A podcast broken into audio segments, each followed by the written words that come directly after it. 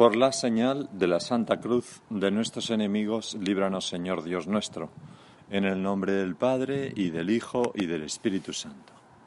Señor mío y Dios mío, creo firmemente que estás aquí, que me ves, que me oyes. Te adoro con profunda reverencia. Te pido perdón de mis pecados y gracia para hacer con fruto este rato de oración. Madre mía Inmaculada, San José, mi Padre y Señor, Santa Marta, Ángel de mi guarda, intercede por mí. Hoy celebramos la fiesta, la memoria de Santa Marta. Santa Marta, la hermana de María, las dos hermanas de Betania. Y es una santa que, al menos a mí, me resulta enormemente simpática.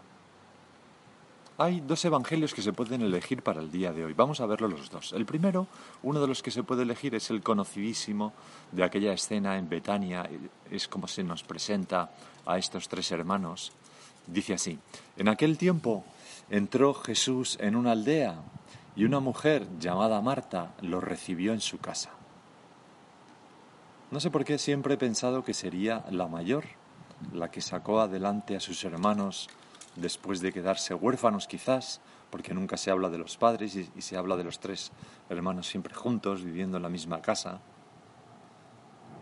Era también como la, la jefa de ese hogar y cuidaba a Jesús que iba a su casa con gusto. Esta, Marta, tenía una hermana llamada María, pero María entra en el Evangelio de la mano de Marta. Marta es como la primera, como la, sí, no sé, la protagonista principal. Esta tenía una hermana llamada María, que sentada junto a los pies del Señor, escuchaba su palabra. Ya contemplamos esta escena maravillosa en otra ocasión. María, fascinada a los pies de Jesús, bebiéndose sus palabras, como nosotros tantas veces nos gustaría que nos ocurriera, Señor, al ponernos delante de ti presente en la sagrada forma, por ejemplo, en una adoración. Marta, en cambio, andaba muy afanada con los muchos servicios, porque en una casa pues hay muchas cosas que hacer cuando hay tantos invitados, Jesús y los doce apóstoles, y quizás alguna persona más. Hasta que, acercándose, dijo, Señor, ¿no te importa que mi hermana me haya dejado sola para servir? Hay un puntillo de, envidia aquí, ¿no? Yo creo que, que no sé, no, no quiero hablar mal de Santa Marta, pero hay un pequeño punto de envidia, porque le gustaría estar también con Jesús y sin embargo alguien tiene que hacer esos trabajos. ¿Qué es lo que pasa muchas veces en la vida, ¿no? Que nos gustaría estar haciendo algo, pero al mismo tiempo nuestra obligación, nos damos, pensamos al menos, que es otra. Señor, ¿no te importa que mi hermana me haya dejado sola para servir? Dile que me eche una mano. Yo creo que, que, Marta recurre a ti, Jesús, para decirle que, le eches una mano y que saques a María de allí y que, te, y que le fuera a ayudar, porque ella, ella era plenamente consciente que su hermana no se iba a mover de allí, le dijera lo que le dijera. Que vamos, ni con una espátula la podría arrancar de los pies de Jesús. Me acuerdo muchas veces de lo que se cuenta de San Juan de la Cruz, que en una ocasión a una monja carmelita de origen humilde, pero muy santa, con una gran contemplativa, creo recordar, pero no estoy seguro, que era del convento de Baeza, pues San Juan de, de la Cruz le preguntó, ¿en qué trae la oración, hermana? Y aquella monja le contestó, en contemplar la hermosura de Dios y holgarme en que la tenga. Es una actividad en la que se podría pasar uno toda la vida cuando la contemplamos de verdad, la hermosura. Pues María estaba contemplando a Jesús, la hermosura de Jesús, cara a cara. Y claro, es imposible sacarla de allí como no fuera el mismo Jesús el que se lo dijera. Sin embargo, el Señor hace una cosa mm, que solamente hubieras hecho, Señor, si, si, supieras que Marta era una persona de muy buen corazón, muy humilde y muy dispuesta a rectificar y que no se enfadaría y que no se sentiría agraviada, porque le mete, el Señor, le mete un pequeño corte a Marta. Le dice, Marta, Marta, andas inquieta y preocupada con muchas cosas. Solo una es necesaria. María, pues, ha escogido la parte mejor y no le será quitada. Ya digo, se necesita mucha confianza para decir esto a alguien. Y tú, Señor, la tenías con Marta, como me gustaría que la tuvieras conmigo, para decirme estas mismas palabras. Por nuestro nombre, a cada uno de nosotros. José, José, andas inquieto y preocupado por muchas cosas, solo una es necesaria. A veces se ha hablado de que Marta y María representan la vida activa y la vida contemplativa. Y se aduce este reproche del Señor a Marta para mm, poner o dejar patente la superioridad de la vida contemplativa. Bueno, yo no estoy tan seguro de que esto sea así y, no creo realmente que sea así, aunque me parece una interpretación estupenda que se puede hacer naturalmente. No, yo pienso que Marta tenía un grandísimo amor a Jesús y lo expresaba a su modo, sirviendo. Cada uno recibe el amor y expresa el amor pues de acuerdo con su, con su lenguaje principal del amor. Esa es la tesis principal de un libro muy sencillo, pero a la vez muy bueno, que se llama Los, cinco lenguajes del amor. No sé si lo has leído. Allí explica el autor que básicamente eh, cada uno mm, expresa y percibe amor de la otra persona de acuerdo con un lenguaje que es el que él sabe hablar. A mí si me hablan en chino no me entero de nada. Eh, si me hablan en español, sí. Pues lo mismo con el amor. Si, si, me aman en un lenguaje que yo no entiendo, no me siento amado. Y al revés, cuando yo quiero amar a alguien, pues eh, hablo en castellano, amo en, mi lenguaje principal. Y, ese autor dice, y lo va analizando, que hay cinco lenguajes principales del amor. El primer lenguaje del amor es eh, palabras de afirmación. Te quiero, eh, eres la mejor persona del mundo, etcétera. bueno, palabras de afirmación. Qué bien haces esto, qué bien haces lo, otro, qué guapa estás. Segunda, segundo lenguaje de amor, eh, tiempo de calidad. Pasar tiempo de calidad. Claramente María Magdalena, digo María de Betania, a los pies de Jesús es eh, su lenguaje de amor es este, ¿no? Ponerse a los pies de Jesús y pasar tiempo con él, olvidada del resto. Tercer lenguaje del amor que dice este autor, que podría haber otros, pero en fin son los que él dice, pues son eh, actos de servicio. Hay gente que para mostrar el amor sirve a la otra persona. A lo mejor no está mucho tiempo con la otra persona, pero está todo el tiempo haciendo cosas por la otra persona. Bueno, pues esto es lo que hace Marta. Su lenguaje del amor era actos de servicio. Cuarto lenguaje del amor, pues regalos, dice este autor. Y quinto lenguaje eh, del amor, contacto físico. Evidentemente, todos sabemos un poco de todos esos lenguajes del amor, pero tenemos uno predominante, uno principal, nuestra lengua materna, vamos a llamarle así, del amor, en el cual pues nos expresamos con más facilidad y percibimos con más facilidad el amor. ¿Qué quiero decir con esto? Pues que yo creo que Marta tenía un grandísimo amor a Jesús, igual de grande que el de María, solo que lo expresaba a su modo, sirviendo. Y a ti, Señor, te agradaba, y te agradaba mucho, porque cuando Lázaro cae enfermo un poco más adelante y las dos hermanas te mandan recado, quizá fue Marta la que tuvo la idea, que era la más activa, y contrató a un hombre y le dio un dinero y le dijo ponte en camino y busca a Jesús y dile que venga corriendo, que Lázaro está enfermo. La idea que le dijo es, Señor, al que tú amas está enfermo. Pues después de eso, San Juan, a renglón seguido, anota significativamente, Jesús amaba a Marta, a su hermana y a Lázaro, por ese orden. Y precisamente, y, Señor, nos llena de consuelo porque, porque tantas veces nosotros también podemos tener un carácter pues activo, mm, de hacer muchas cosas, de no estar quietos ni un momento, y uno puede pensar, bueno, es que yo jamás podré ser una persona de oración o contemplativa. Pues naturalmente que sí, en medio del tráfago, en medio del ajetreo diario, nosotros tenemos que ser contemplativos, que encontrarte a ti, a ti, que amarte a ti, Podemos y debemos serlo. Esto no quiere decir que no tengamos que dedicar tiempos a la oración, que es imprescindible, pero y es precisamente el reproche que, que, el Señor le dice, le dice a Marta, Marta, Marta, te estás ocupando de muchas cosas ahora y lo único que hay que hacer ahora es escucharme a mí, que estoy aquí contigo. Ya veremos lo demás. Y precisamente, Señor, por lo mucho que le querías, la corriges. Y yo pienso que para que no lo pase mal, porque quizás Marta era hiperresponsable, hiperactiva, no podía estarse quieta, no podía parar. Y el Señor no dice que Marta hiciera mal, solo le da un toque de atención para hacerle ver que cada cosa tiene su tiempo y ahora es necesario parar, como hacía María. Tantas veces, tantas veces, Señor, a nosotros nos pasa lo mismo. Andamos inquietos y nerviosos con multitud de cosas. No damos abasto, corriendo de un sitio a buscar tal cosa, ahora trabajar, ahora no sé cuánto, ahora como pollo sin cabeza, corriendo. Tengo que poner mi WhatsApp y estoy conduciendo y cojo el móvil y a ver si le llamo para decirle que tal. Agobiados, más agobiados que un pavo oyendo una pandereta, que ya se ve lo que viene detrás.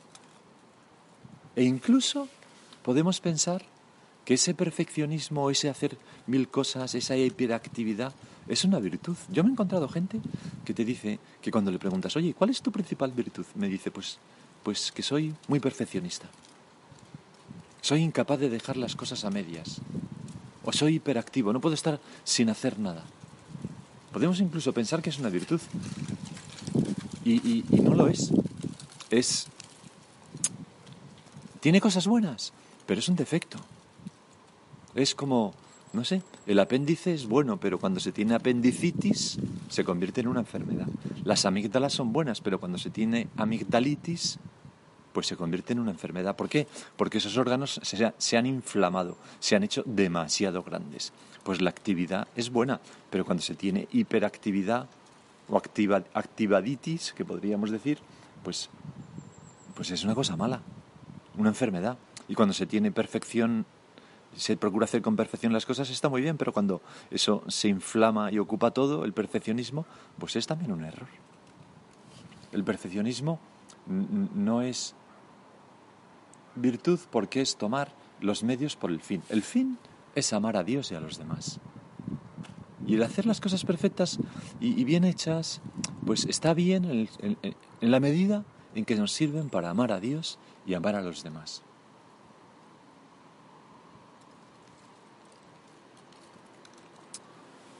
Tengo aquí, había pensado algunos ejemplos que ahora veo y, me da, no sé qué decirlos porque alguien se puede sentir muy, pero eh, ¿qué, pasa? ¿Qué, pasa cuando somos hiperactivos e, e hiperperfeccionistas? Pues que tarde o temprano nos hartamos y empezamos a envidiar el otro estilo de vida que nos gustaría tener, pero que no somos capaces de tener. Pues eh, esas personas a veces, por ejemplo, pueden tener una comida de familia donde todo el mundo está disfrutando, pero como tiene que hacerse todo perfectamente, mm, hay que recogerse inmediatamente todo, no se puede disfrutar. Pues al final lo que era un momento de descanso y maravilloso se convierte en un momento un tanto hostil, de nervios, de gritos. Y, así un trabajo, pues un trabajo que hay que hacer que es mm, exigente y que es bonito y que puede tener unos resultados maravillosos, pues a base de, ¿cómo diría yo? Eh, pues no dejar ni un minuto para el descanso, no decir, bueno, mañana seguiremos y aunque ganemos un millón menos, pues da igual, pero vamos con nuestras familias, cada uno de nosotros, pues eso se convierte en algo verdaderamente hostil y malévolo que, que deshace tantas familias, desgraciadamente. Y así con muchos otros ejemplos. Se aplica una vez más aquí aquello de San Agustín. No en vano San Agustín es la persona más citada del mundo, ¿no? después de Jesucristo, naturalmente. Bene curris se extravían. Bien corres, pero fuera del camino. Y claro, cuando caemos en este defecto, como Marta, nos parece que no tenemos tiempo para nada de lo que querríamos hacer. Por ejemplo, para rezar, por ejemplo, para ayudar a los demás, aunque estamos ayudando a los demás todo el tiempo. San José María escribió un punto de camino que dice, que no puedes hacer más, ¿no será que no puedes hacer menos? Naturalmente hay personas vagas, que su problema es que, tienen que hacer más. Pero a veces nuestro problema es, es este. Mi problema no es que no puedo hacer más, sino que tengo que hacer menos y estar contento haciendo menos y poner el alma en hacer menos y en contemplar más y en pensar las cosas mejor antes de actuar y en sonreír más y en dedicar tiempo a los demás y en perder tiempo con los demás y en perder tiempo con nuestro Señor Jesucristo delante de un sagrario, etcétera, etcétera, porque se tiene tiempo para lo que se quiere. O en perder un poco de tiempo en formarme para poder educar mejor a mis hijos o ayudarme mejor a mis amigos y amigas a irse al cielo. Hay que pararse a los pies de Jesús y escuchar. Hay que ponerse a los pies de los demás y servir. Hay que formarse, hay que arriesgar, apostar, renunciar por, por cosas mayores. Señor, qué difícil nos resulta esto. ¿Cuántas veces hemos oído o lo decimos a lo mejor? No, si lo sé, si lo sé, si lo sé, si sé que tendría que hacer eso, pero es que soy incapaz. Ese es el problema, que somos incapaces y tenemos Pensamos que somos incapaces y no es verdad. Podemos cambiar con la gracia de Dios. Por eso, en este rato de oración, el primer don que le podemos pedir a Jesús es, Señor, concédeme el don de parar, de la serenidad. Concédeme ese don, Señor, de mm, parar ese giróscopo que tengo en mi cabeza girando a mil revoluciones y que no hay manera de pararse. ¿Cuánto ayuda esto? Me acuerdo que en mi colegio mayor invitamos a un sacerdote que tiene, está en un barrio muy pobre de Madrid y tiene una labor social impresionante. Y entonces en la tertulia nos contó cosas muy bonitas de cómo ayudaba a tantas familias, cientos y cientos de familias, a comer, cómo acogía en su casa a gente sin techo, eh, bueno, cómo le despertaban a las 3 de la mañana, pues una, una, madre con su hija que su marido llegaba borracho y abusaba de ambos y entonces habían huido por la puerta de atrás y, pues, las, pues las acogía ahí hasta que venía la policía, en fin, unas historias realmente que tú te quedabas maravillado y, la, cara de este hombre reflejaba pues lo poco que dormía, estaba realmente con una cara de agotado. Bueno, pues después de la, de la tertulia hubo una serie de preguntas, eh, eh, las chicas del colegio mayor se conmovieron mucho hasta el punto que alguna subió a su habitación y bajó con algunos regalos para que para darle para su parroquia para repartirle para que los repartiera entre los pobres entre la gente necesitada los niños etcétera y algunas otras niñas le hicieron alguna pregunta más personal pues ya en el corrillo que se formó después y luego hablando con esas niñas me decían que lo que más le había llamado la atención era cómo les miraba con qué atención con qué falta de prisas y cómo les escuchaba. Y decía, don José, me sentí enormemente escuchada y comprendida. Es que me dedicaba todo el tiempo del mundo. Me miraba a los ojos y cómo te llamas y qué estudias y qué no sé qué. No me interrumpía lo que le contaba. Parecía que tenía todo el tiempo del mundo y era las once de la noche. Pues también escuchar a Jesús, a Dios Padre, dedicarles tiempo, al Espíritu Santo. Tenemos que experimentar, Señor, el placer de ir a hacer un rato de oración en medio de una actividad grande dejando cosas pendientes. Jamás se hace la oración sin dejar cosas pendientes. Si, si, alguien espera poder hacer la oración cuando ya no tenga nada pendiente, ¿qué es lo que hará? Pues hacer la oración en el coche, claro, efectivamente, que es una oración pues mucho, a veces puede ser necesaria, ¿eh? no digo que no, y, a lo mejor pues no hay otro momento en ese día y tengo que hacer la oración en el coche. Muchos santos han hecho la oración en el coche o en un avión o lo que sea. Pero si siempre hago la oración en el coche, pues mi oración se va debilitando porque no tengo la misma atención que cuando hago la oración delante de un crucifijo, delante del sagrario o en mi habitación con la puerta cerrada, cerrando los ojos, ¿no? y poniéndome en presencia de Dios pues conduciendo tengo mucha más actividad y me distraigo mucho más. Pero decía, si, si, si, si espero a no tener nada pendiente para hacer la oración, jamás haré una buena oración. Y ese, Señor, es el otro don que te pedimos en esta oración, que remuevas mi corazón de tal modo que se despierte ese deseo de tratarte, porque uno hace lo que desea, uno hace lo que quiere. Si a ti te gusta leer, como me gusta a mí, pues pase lo que pase, leerás. A lo mejor quitándole horas al sueño, pero leerás. Si tú quieres hacer oración, porque el Señor ya te ha removido el corazón, se te ha metido en el corazón, harás oración. La sacarás, el, sacarás el tiempo de donde sea. Como María, te pondrás a los pies de Jesús. O como Marta aprendió también a hacer. O en medio de, de tu trabajo, como Marta. Señor, oye, que estoy aquí. Repite eso que has dicho. Y si no, si no nos concedes ese don, Señor, pues nosotros nos seguiremos esforzando en hacer la oración mm, con sacrificio, sabiendo que es el camino para enamorarnos de ti. Pero nos gustaría que invirtieras un poco el orden, que nos enamoraras de ti, nos conquistaras y que la oración nos saliera con facilidad. Pero ya digo que es difícil que esto ocurra siempre. Cuanto más tiempo pase, cuanto más tiempo lo dejemos, mm, cuanto más nos dejemos llevar por esa hiperactividad, cuanto más tiempo pase, repite, repito, sin ponerle remedio, eh, más locos nos volveremos. Más nos volveremos un poco chalaos. Y seremos esas personas un poco cómicas que van como haciendo mil cosas al mismo tiempo y que la gente dice, Dios mío, es que este va a unas revoluciones, me quito de en medio porque no puede ser nada bueno, ¿no? Como, es, como esa gente que va conduciendo, hablando por el móvil, bajando el espejo para pintarse y al mismo tiempo dándose la vuelta para poner el para hablar con los de al lado, encendiendo, bueno, un cigarro. dices, bueno, esto tiene tiene un tanto de peligro, aunque es verdad que hay personas que son capaces de hacer muchas cosas al mismo tiempo, especialmente las mujeres. Pero bueno, San José María también escribió este otro punto.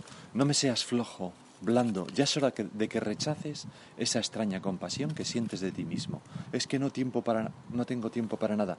No, no, tengo tiempo para lo que quiero.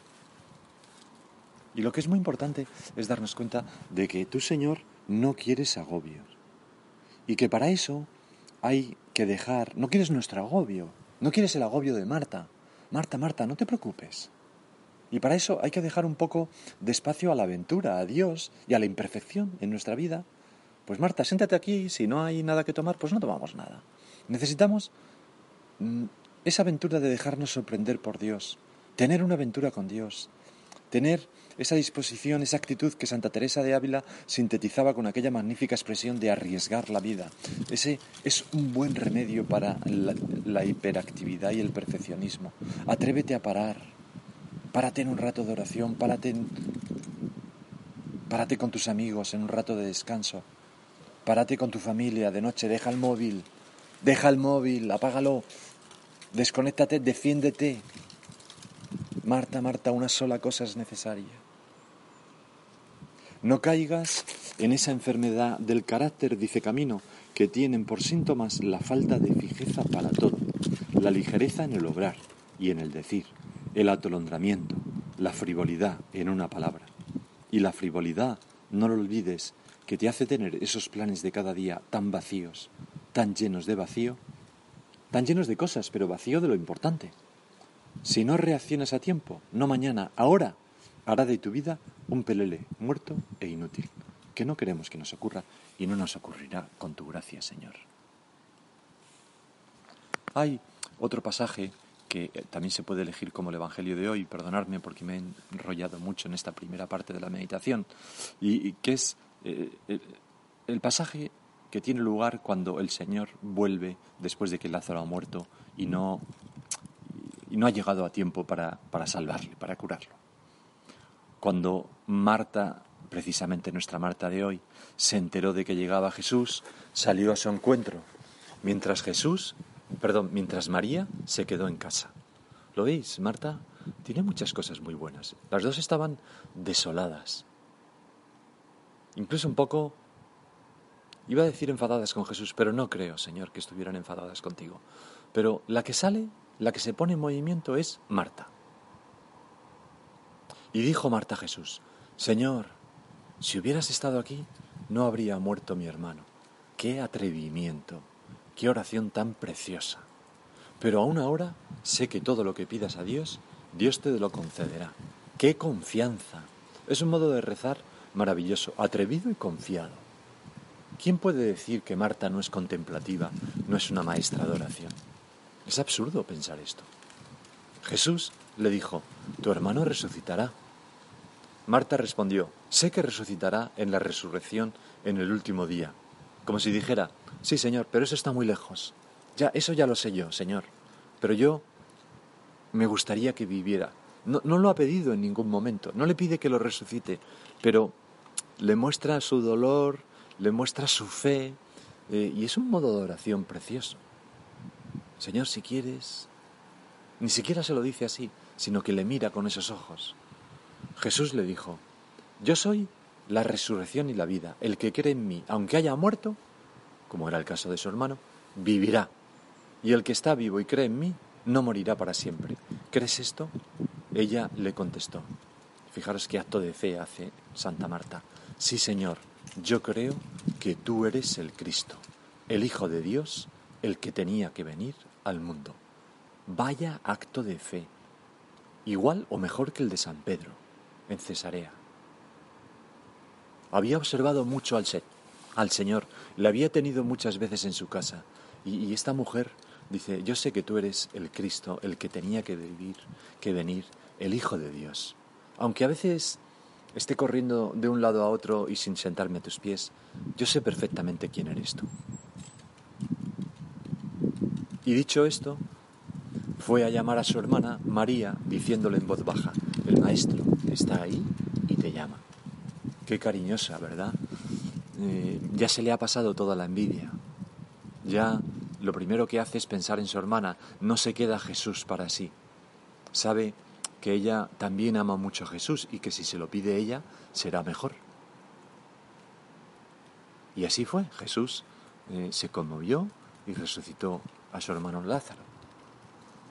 Bueno, pues no me digáis que no es un ejemplo de, oración precioso, de cómo nosotros hemos de acudir a nuestro Señor con esa enorme confianza para rezar como esta, como estas dos, como María, pero como hermana, cuya fiesta, como, como Marta, cuya fiesta celebramos hoy. Eran además mujeres agradecidas, especialmente queda patente eh, Marta en, un último pasaje del Evangelio que vamos a leer simplemente.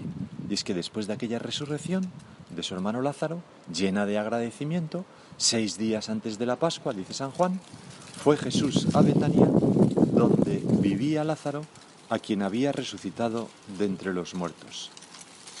¿Por qué?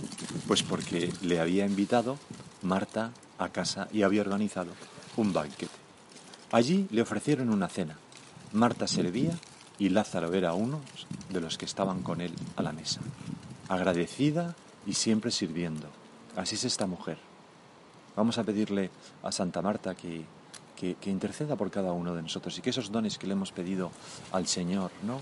que nos los conceda. Se lo pedimos también por manos de la Santísima Virgen María. Te doy gracias, Dios mío, por los buenos propósitos, afectos e inspiraciones que me has comunicado en esta meditación. Te pido ayuda para ponerlos por obra. Madre mía Inmaculada, San José, mi Padre y Señor, Ángel de mi guarda, interceded por mí.